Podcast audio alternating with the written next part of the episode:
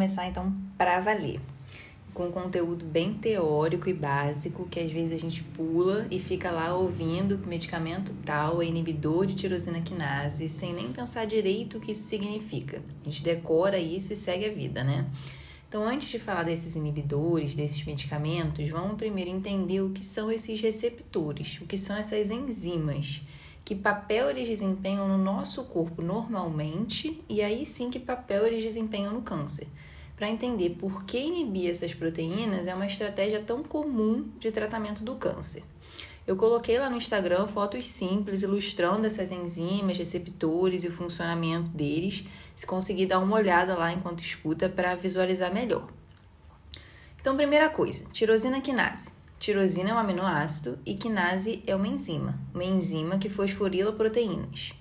Quando a gente fala de fosforilação, a gente está falando da transferência de um grupo fosfato do ATP para um grupo hidroxila, que pode ser de uma serina, de uma treonina ou de uma tirosina.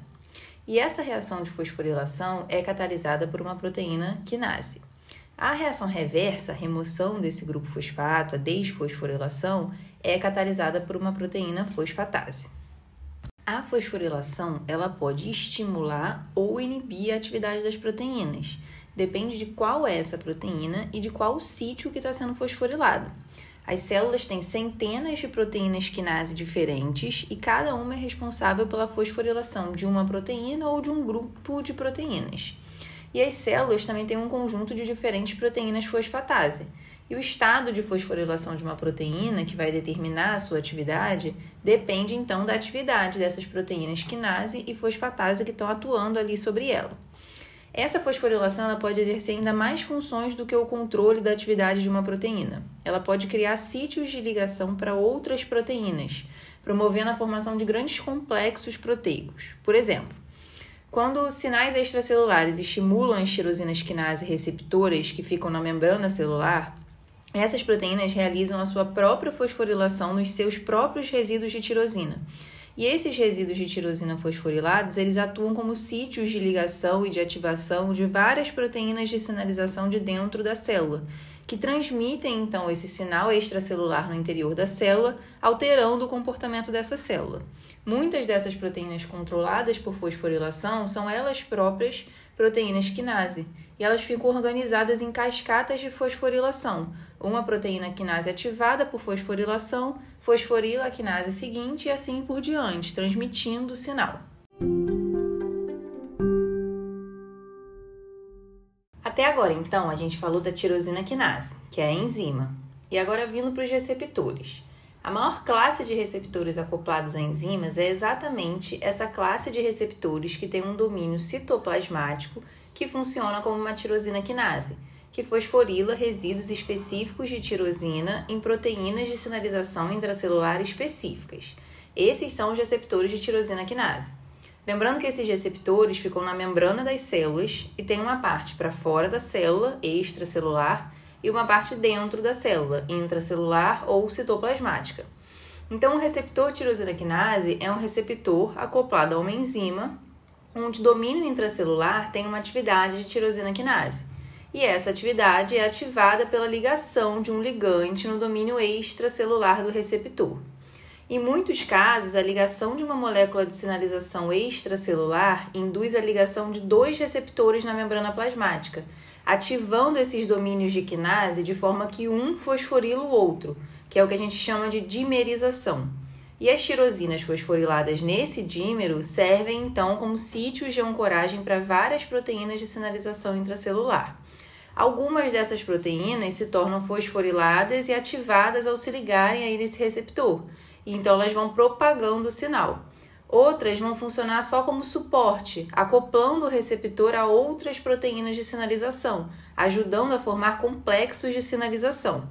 Enquanto eles persistirem, esses complexos proteicos de sinalização formados aí no citoplasma das células, nas caudas desses receptores tirosina quinase, eles transmitem o sinal ao longo de várias rotas simultaneamente para vários destinos no interior da célula, e assim eles vão ativando e coordenando as mudanças bioquímicas que são necessárias para desencadear uma resposta, como por exemplo a proliferação e a diferenciação celular. Um exemplo prático dessa sequência aí, onde uma proteína de sinalização se liga na parte extracelular do receptor de tirosina quinase e ativa a fosforilação e a proliferação celular. É o caso do fator de crescimento derivado de plaquetas, o PDGF. Quando a gente se machuca, por exemplo, os coágulos de sangue se formam, as plaquetas incorporadas nesses coágulos, elas são estimuladas a liberar PDGF. Esse PDGF, que é o fator de crescimento, a proteína de sinalização, ele se liga no receptor tirosina quinase nas células sobreviventes ali no local da ferida e estimula elas a proliferar e auxiliar na cicatrização da ferida. E agora começando a especificar um pouco mais, uma via de sinalização extremamente importante que é ativada por receptores tirosina quinase para promover o crescimento e a sobrevivência celular. Essa via envolve, começando agora os nomes difíceis, a enzima fosfoinositidil 3-sinase, que para facilitar a gente chama de PI3K. Ela fosforila fosfolipídios de inositol na membrana plasmática e eles servem então como sítios de ancoragem para proteínas de sinalização intracelulares, que são transferidas do citossol para a membrana plasmática, onde vão ali se ativar mutuamente. Uma das mais importantes proteínas de sinalização transferidas aí nesse processo é a serina trenina quinase AKT. E a AKT promove a sobrevivência e o crescimento de vários tipos celulares. Essa via de sinalização PI3 sinase AKT, que também é bastante discutida na oncologia, Além de promover a sobrevivência celular, ela também estimula as células a crescerem em tamanho. E isso é feito pela ativação de uma serina treonina quinase denominada TOR. Essa enzima estimula o crescimento das células pelo aumento da síntese proteica e também pela inibição da degradação proteica. Então, nessas vias de sinalização, vai ter sempre um misto de atuação de tirosina quinase, lá no começo da via, quando o receptor é ativado por um ligante, e de serina treonina quinases, que vão sendo ativadas aí também durante a cascata de fosforilação.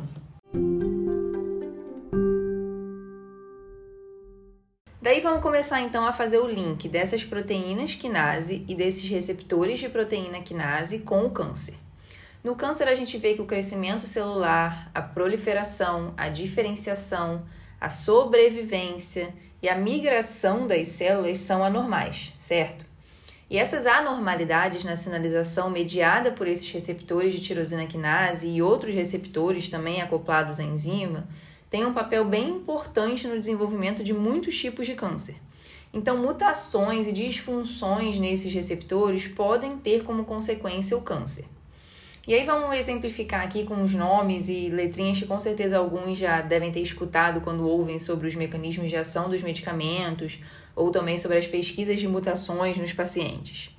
Tem uma proteína de sinalização intracelular que é ativada por quase todos os receptores tirosina quinase, que é a proteína de ligação a GTP que se chama RAS, RAS.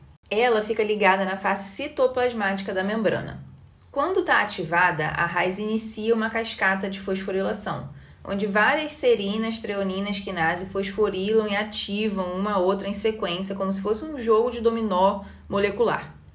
Esse sistema de transmissão que conduz o sinal da membrana plasmática para o núcleo inclui um módulo de três proteínas quinase, chamado de módulo de sinalização da MAP quinase.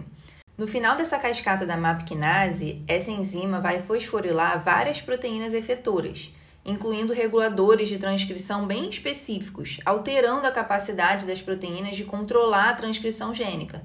Essa mudança no padrão da expressão gênica pode estimular a proliferação, promover a sobrevivência ou induzir a diferenciação das células. A consequência exata vai depender de quais outros genes vão estar ativos e que outros sinais a célula está recebendo. Antes de ser descoberta em células normais, essa proteína RAS ela foi identificada em células cancerosas. A mutação ela inativa a atividade GTPásica da RAS, de forma que a proteína não pode se auto-inativar, o que causa a proliferação celular descontrolada e o desenvolvimento do câncer. Cerca de 30% dos cânceres em humanos apresentam essas mutações ativadoras no gene de RAS. Vários genes que codificam proteínas de sinalização intracelular normais foram identificados inicialmente na procura por oncogenes promotores de câncer. Então, essa ativação de proteínas de sinalização que podem estar mutadas aconteceu a partir da ativação dos receptores de tirosina quinase que fosforilaram essas proteínas e iniciaram essa cascata.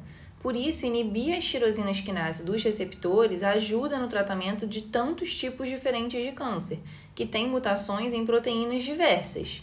Algumas a gente citou aqui, PI3K, KT, TOR, RAS. Então, quando a gente pensa em tratamento para cânceres que surgiram por mutações que levaram a um funcionamento anormal dessas cascatas que se iniciam com a ativação de receptores tirosina quinase, a gente pensa nos inibidores de tirosina quinase. No caso da leucemia mieloide crônica, por exemplo, a LMC, o mau comportamento das células cancerosas depende de uma proteína mutante de sinalização intracelular, de uma tirosina quinase, que faz as células proliferarem quando não deveriam. O imatinib, que é um inibidor de tirosina quinase, bloqueia a atividade dessa quinase mutante e o resultado é a inibição da proliferação anormal, a inibição da sobrevivência dessas células leucêmicas, proporcionando aí muitos anos de sobrevida livre de sintomas a esses pacientes.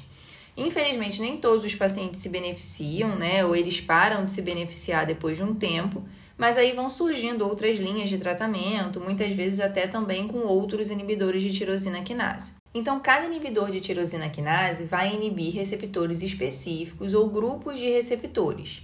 O imatinib ele inibe a transdução do sinal celular da tirosina quinase BCR-ABL e também inibe outras tirosina quinase, como a do PDGF, que a gente citou quando falou lá das plaquetas. Já o erlotinib, ele vai inibir a tirosina quinase do receptor EGFR, o que vai resultar na inibição também da transdução de sinal do ligante que dependeria da ativação desse EGFR. Esse receptor EGFR, ele fica na superfície das células e normalmente ajuda elas a crescerem e se dividir também. Algumas células lá do câncer de pulmão não pequenas células têm esse EGFR em excesso, o que faz com que elas cresçam mais rapidamente. Os inibidores então vão lá e bloqueiam o sinal do EGFR e interrompem o crescimento dessas células. E o ibrutinib ele já é um inibidor da tirosina quinase de Bruton, que faz parte da via de sinalização do receptor antigênico da célula B, que está muito ativado nas doenças oncohematológicas. A ativação dessa sinalização desse receptor também é importante para a proliferação e para a sobrevivência das células B malignas, e a tirosina quinase de Bruton tem um papel central aí nessa sinalização. Então, por isso, inibir essa quinase pode ser um tratamento.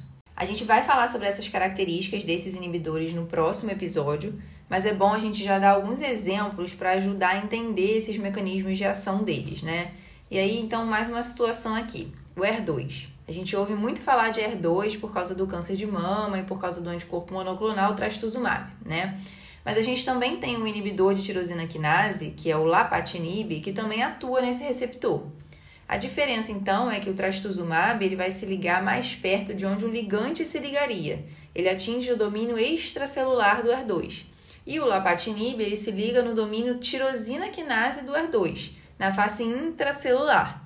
E você pode até unir essas duas estratégias no tratamento de pacientes que têm a superexpressão desse receptor, do ER2 e por isso, antes da definição do tratamento, o médico vai solicitar exames para identificar se o tumor daquela paciente tem a superexpressão ou não, assim como exames para identificar outras alterações que podem estar presentes, como a do EGFR, por exemplo, que a gente já citou, e que pode indicar a necessidade de utilizar alguma outra classe de medicamento para correção dessas alterações aí como estratégia de tratamento. Coloquei lá no Instagram as fotos e também uma indicação de vídeo que mostra mais essa questão do ER2 e dos locais de atuação dos anticorpos e do inibidor de tirosina quinase.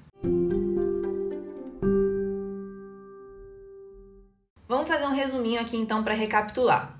As tirosinas quinases são enzimas responsáveis pela fosforilação de outras proteínas e enzimas. O papel delas na transdução de sinal é muito importante, porque elas atuam como um ponto de apoio de moléculas sinalizadoras que regulam a expressão gênica. E por isso as tirosina quinase estão relacionadas a muitos processos importantes, como a proliferação, a diferenciação, a mobilidade e a sobrevivência ou morte da célula. E aí os receptores tirosina quinase vão ter então três segmentos: um domínio extracelular, que é o local onde o ligante específico vai entrar, um domínio transmembranar e um domínio tirosina quinase citoplasmático, intracelular. Existem mais de 50 tipos de receptores tirosina quinase que vão estar subdivididos aí em mais de 20 subfamílias. Esses receptores eles podem sofrer desregulação em vários processos patológicos, incluindo o câncer, e essas alterações nos fatores de crescimento, nos receptores ou nas vias de transdução de sinal que são desencadeadas por eles, podem levar a várias características que a gente considera como malignas. Por exemplo, a resistência à morte, a indução de angiogênese, a metastização, o potencial de replicação ilimitado, a inflamação. E a desregulação desses receptores ocorre a partir de mutações que levam à superexpressão deles ou superexpressão dos ligantes, ou ativação do domínio tirosina quinase sem a presença do ligante, ou um defeito na internalização que leva à não desativação dos receptores e por aí vai. Então, esses processos de desregulação dão margem para estratégias terapêuticas que consigam bloquear esses processos. Uma delas é a inibição da proteína tirosina quinase nos receptores, para impedir que ocorra a transmissão de sinal entre o fator de crescimento, o receptor, o interior celular e o DNA, tentando fazer com que não ocorra a proliferação celular. Deu para pegar o raciocínio, né? Então tá. Se ficou alguma dúvida, pode me procurar. O próximo episódio vai ser para falar sobre esses inibidores, semelhanças, diferenças, principais características, perfil de reações adversas, orientações de administração. Beijos e até o FOC 3.